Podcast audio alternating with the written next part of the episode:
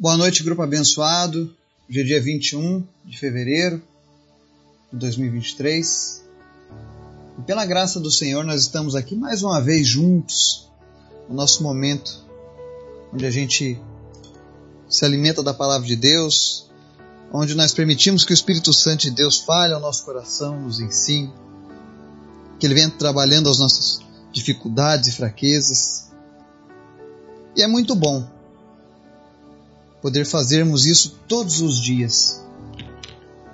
Quando eu venho para gravar esses estudos, para mim é um motivo de alegria.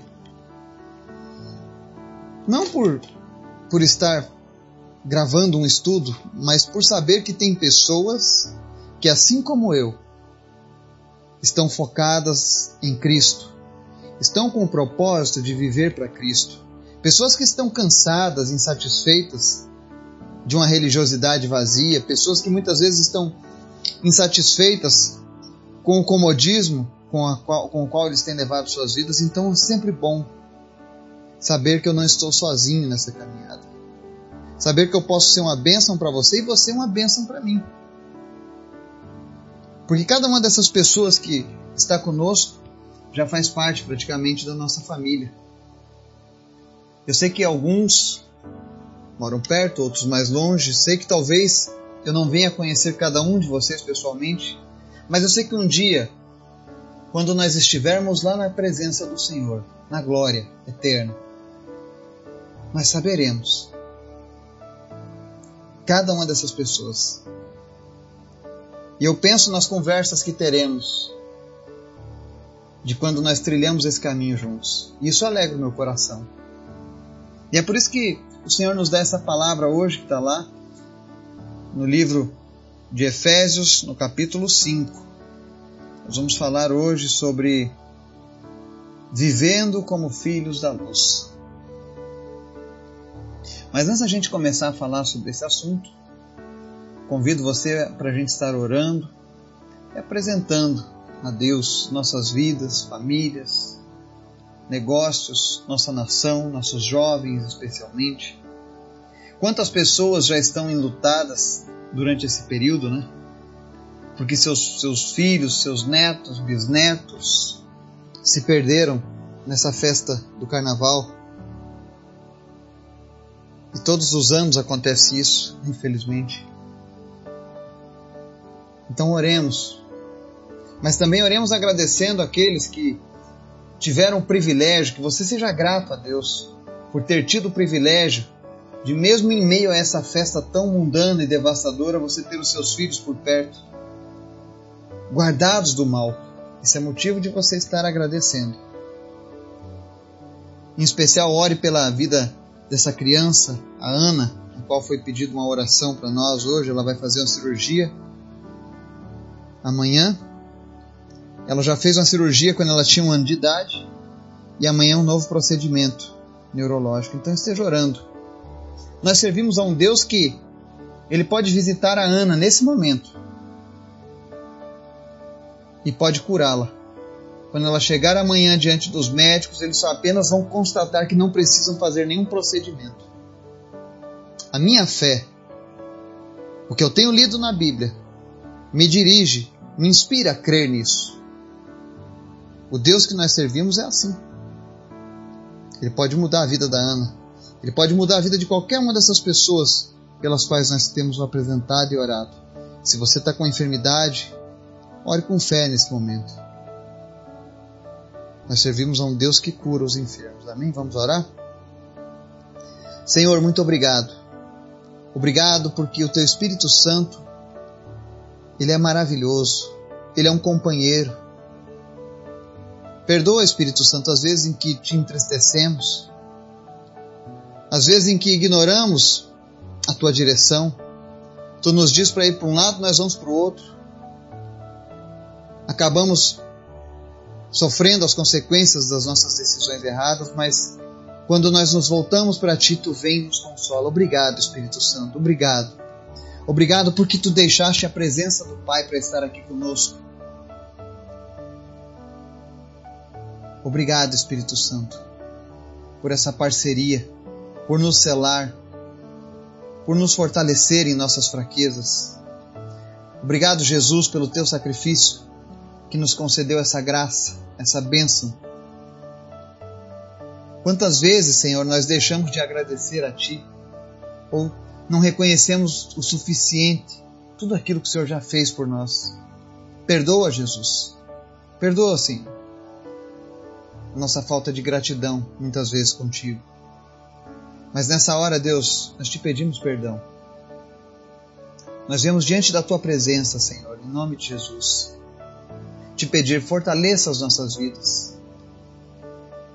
Nos ajuda nas nossas fraquezas. Visita, Senhor, as nossas famílias. Em nome de Jesus, vai salvando, vai curando, vai libertando pessoas. Pessoas que estão enfermas nesse momento, em nome de Jesus, que elas comecem a sentir a visitação do Teu Espírito Santo. E que a Tua presença comece agora, Deus, a tocar cada vida. E onde houver uma enfermidade, que essa enfermidade desapareça agora, em nome de Jesus. Em especial, Deus, visita a Ana e cura ela, Jesus. Que ela nem ao menos precise fazer cirurgias. Que seja apenas constatado, Deus, que tudo está perfeito que já não existe mais nenhum problema nem enfermidade. Deus, tu és bom. Nós te agradecemos por tudo que o Senhor tem feito. Visita as pessoas da nossa lista e atende, Deus, a necessidade de cada uma delas. Mas em especial, Senhor, fala conosco. Fala conosco, nos ensina através da tua palavra. Nós queremos te servir mais e melhor. Nós te adoramos e te bendizemos em nome do teu filho Jesus, Pai. Amém. O texto de hoje está lá em Efésios, capítulo 5, e ele diz assim: Portanto, sejam imitadores de Deus como filhos amados, e vivam em amor, como também Cristo nos amou e se entregou por nós, como oferta e sacrifício de aroma agradável a Deus. Entre vocês não deve haver nem sequer menção de imoralidade sexual, como também de nenhuma espécie de impureza e de cobiça, pois essas coisas não são próprias para os santos. Não haja obscenidade, nem conversas tolas, nem gracejos imorais que são inconvenientes, mas ao invés disso, ações de graças. Porque vocês podem estar certos disto: nenhum imoral ou impuro, ou ganancioso que é idólatra, tem herança no reino de Cristo e de. Ninguém os engane com palavras tolas, pois é por causa dessas coisas que a ira de Deus vem sobre os que vivem na desobediência. Portanto, não participem com eles dessas coisas, porque outrora vocês eram trevas, mas agora são luz no Senhor. Vivam como filhos da luz. Amém? Essa é uma palavra que o apóstolo Paulo traz à igreja de Éfeso, mas não apenas a Éfeso, porque a palavra de Deus ela é atemporal ela serve para todas as gerações até que Cristo volte. Isso nos inclui. E aqui ele começa com uma coisa muito, muito séria, muito forte, mas que muitas vezes as pessoas acabam não dando importância, seja porque não conheceram da maneira correta ou porque ainda não houve uma conversão genuína no coração dessa pessoa. Infelizmente existem hoje muitas pessoas que professam a fé cristã. Ah, eu sou cristão. Mas a sua conduta, a sua vida está longe de ser cristão. E aí ele diz: Ah, mas ninguém é perfeito. Mas Paulo diz, através da inspiração do Espírito Santo, sejam imitadores de Deus como filhos amados. Nós sabemos que somos imperfeitos, nós sabemos que nunca alcançaremos a perfeição de Cristo. Mas isso não significa que nós devemos simplesmente desistir dessa tentativa. A palavra diz: sejam imitadores. Eu e você precisamos imitar a Deus como filhos amados. Precisamos imitar o nosso Pai Celestial. Amar como Ele ama, olhar como Ele olha, gostar das coisas que Deus gosta e odiar as coisas que Deus odeia. Isso é muito importante. Eu não posso imitar a Deus apenas no amor, no discurso do amor, mas eu tenho que imitar a Deus também no discurso da justiça, Eu tenho que ir aonde Deus vai. E tenho que cancelar a ida onde Deus não vai.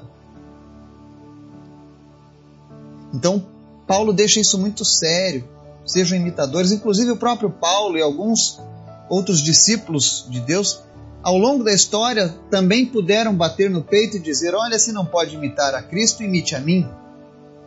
Nós vivemos uma geração que nós precisamos, homens e mulheres de Deus, que de fato se coloquem à disposição do Senhor para serem imitados. Eu preciso ter uma vida com Deus de maneira que pessoas possam imitar a minha vida para andarem com Deus. Você precisa ter uma vida com Deus em que as pessoas olhem para você e digam: Não, eu, não, eu vou imitar Fulano, porque se eu imitar a ele, estarei fazendo aquilo que Deus está me pedindo. Então, seja um imitador de Deus. Ser cristão não é você pertencer a uma religião cristã, uma igreja. Ser cristão é você imitar a Deus. Isso nunca foi uma questão religiosa, mas uma questão de relacionamento. A gente fala isso há muitos anos aqui. Quem nos acompanha desde o início já deve estar calejado os ouvidos de tanto ouvir eu falar sobre Jesus nos chama para relacionamento, não para religião. Não é ritualística, mas é íntimo a nossa relação com Ele. E aí, nessa ideia de imitarmos a Deus como filhos amados, né? de entendermos o sacrifício do Cristo, porque quando eu entendo o sacrifício de Jesus pela minha vida, acabou aquela conversa de, ah, eu vou viver do jeito que eu achar melhor, eu vou viver do jeito que eu quiser. Não, não é assim que funciona. Eu preciso me esforçar para viver por aquele que me salvou, me salvou, por aquele que me amou. Jesus se entregou como oferta por mim e por você. E eu preciso honrar esse sacrifício. E aí ele nos dá uma lista de algumas coisas que não podem haver nas nossas vidas. Coisas que nós, os filhos de Deus, os imitadores de Deus, não podemos fazer. Ou você acha que Deus faz essas coisas? Nos versos 3 e 4 ele diz assim: Entre vocês não deve haver nem sequer menção, nem sequer menção de moralidade sexual, como também de nenhuma espécie de impureza e de cobiça pois essas coisas não são próprias para os santos. Quem são os santos do Senhor? Para algumas religiões, os santos são pessoas que andaram com Deus, morreram e hoje estão lá no céu fazendo milagres. Não. Os santos somos eu e você, aqueles que entregaram suas vidas a Cristo. São justificados por Cristo. Vivem para Cristo e enquanto em vida, nós podemos sim abençoar pessoas. Nós somos os santos de Deus. E a palavra diz que nós precisamos policiar as nossas vidas, vigiar as nossas vidas, para que a gente não venha desagradar a Deus, porque nós temos que imitá-lo. E quando a gente imita a Deus, ele está dizendo não deve haver nem sequer menção de imoralidade sexual, espécie ou impurezas ou cobiças, porque essas coisas não são próprias para nós. É muito sério isso que Paulo está dizendo. Isso faz a divisão entre ovelhas e bodes, entre joio e trigo. Como é que eu diferencio um joio de um trigo? Ele está dizendo.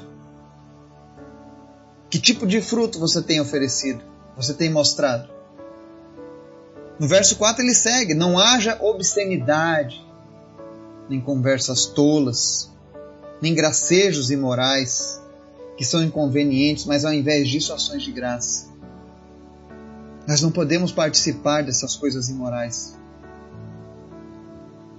Ah, mas eu me criei assim. É, mas agora a sua vida não é mais sua. Ela pertence a um Senhor, Jesus. E ele requer pela palavra dele que como filhos amados. Se nós somos de fato, nós entendemos que somos amados por Deus, nós precisamos imitá-lo. E quem imita a Deus, na verdade, tem ações de graças e não coisas inconvenientes. Quando nós não, não policiamos isso nas nossas vidas, quando nós damos vazão à nossa carne e cometemos obscenidades ou conversas tolas, isso entristece o Espírito Santo em nós. Porque isso mostra às pessoas que estão olhando os imitadores de Deus, nossa, Deus é assim? Nós precisamos tomar cuidado com isso. É por isso que tantas pessoas hoje, quando convidadas a seguir a Cristo, confundem os papéis com religiosidade. E muitos acabam não entrando por essa porta. Porque dizem, para ser igual fulano, prefiro continuar como eu estou. Mas a verdade é que Deus te chama para fazer a diferença. Deus me chama para fazer a diferença. Não vou conseguir ser perfeito, mas eu preciso lutar até o último momento para que eu possa imitar com perfeição, meu Deus. E aí nos versos 5 é, ele diz assim: Porque vocês podem estar certos disto: nenhum imoral, ou impuro, ou ganancioso que é idólatra, tem herança no reino de Cristo de Deus. Os imorais não entrarão no reino de Deus. Os gananciosos, que são idólatras, também não. E o que, que, que ele quer dizer, o ganancioso que é idólatra, né? É aquela pessoa que só pensa em trabalhar, só pensa em ganhar dinheiro, adquirir bens. E aí ele só trabalha, trabalha, trabalha, trabalha, trabalha, trabalha, trabalha. E quando perguntam por quê, ah, eu preciso trabalhar, eu preciso conquistar, eu preciso vencer. E aí, de tanto fazer isso, não é errado trabalhar, não é errado querer conquistar coisas. Isso não é errado, não é pecado nenhum. O problema é é quando você começa a fazer só essas coisas e não acha mais tempo para ter o seu, o seu momento com Deus. Eu só trabalho, trabalho, eu não posso é, buscar a Deus porque eu preciso trabalhar, amanhã eu tenho que acordar cedo, eu não posso fazer isso, eu tenho que trabalhar, eu preciso conquistar, eu preciso vencer. Cuidado. Cuidado com isso, é idolatria. Você confia mais no teu trabalho, no esforço das tuas mãos, do que em Deus. Se tornou um ídolo para você o teu trabalho. Cuidado com isso. Quantas pessoas estão destruindo suas vidas, suas famílias, e o que é pior, destruindo a sua passagem para o céu, para a eternidade, por causa disso. Porque não se engane, a gente não vai viver muito nessa terra.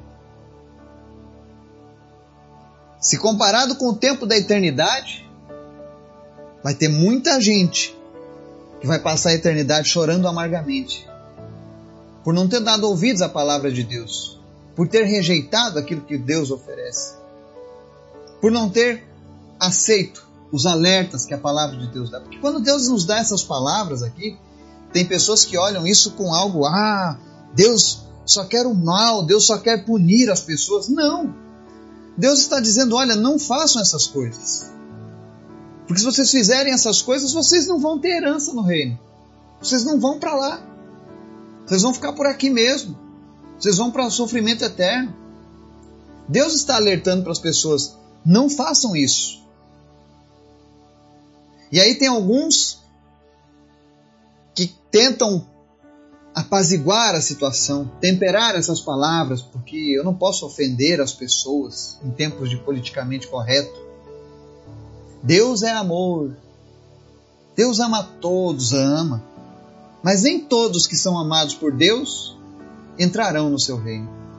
É isso que diz o verso 6. Ninguém os engane com palavras tolas, pois é por causa dessas coisas que a ira de Deus vem sobre os que vivem na desobediência. Existem pessoas que, quando elas estão andando em desobediência, quando elas estão dando mais valor à sua carne do que para Deus, elas, não, essa palavra é muito dura, esse cara, ele não sabe o que está falando. Eu vou procurar alguém que fale algo que, que eu possa compreender melhor. E quando a gente fala em compreender melhor, é algo que venha massagear o meu ego, algo que não me faça me sentir tão culpado, algo que me deixe vivendo as vontades da minha carne sem que eu me preocupe com a punição divina ou com a perda da minha eternidade ao lado de Deus. Tem pessoas que fazem isso. Aí eles vão atrás de, de, pessoas que os enganam com palavras tolas, e aí a gente pode dizer: enganar com palavras tolas, traduzido é religiões. Sejam elas cristãs, pseudo-cristãs ou não. Você é enganado com palavras tolas. Um diz para você: olha, não se preocupe.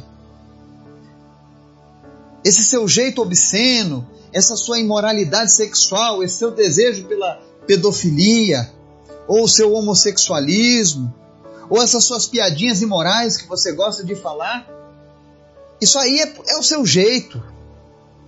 E Deus te ama assim mesmo, não se preocupa não. Ou então é o seu karma. Você vai ter chance de reencarnar e pagar por isso. Não vá nessa conversa, porque são por causa dessas palavras tolas que muitos estão recebendo a ira de Deus. Porque o que a palavra está dizendo aqui é assim, ó. Por causa dessas coisas que a ira de Deus vem sobre os que vivem na desobediência. Entenda, a ira dele só vem para quem vive na desobediência. Se você andar em obediência, a ira do Senhor não vem sobre você, pelo contrário, vem as bênçãos do Senhor. Por que, que às vezes é tão difícil das pessoas entenderem isso?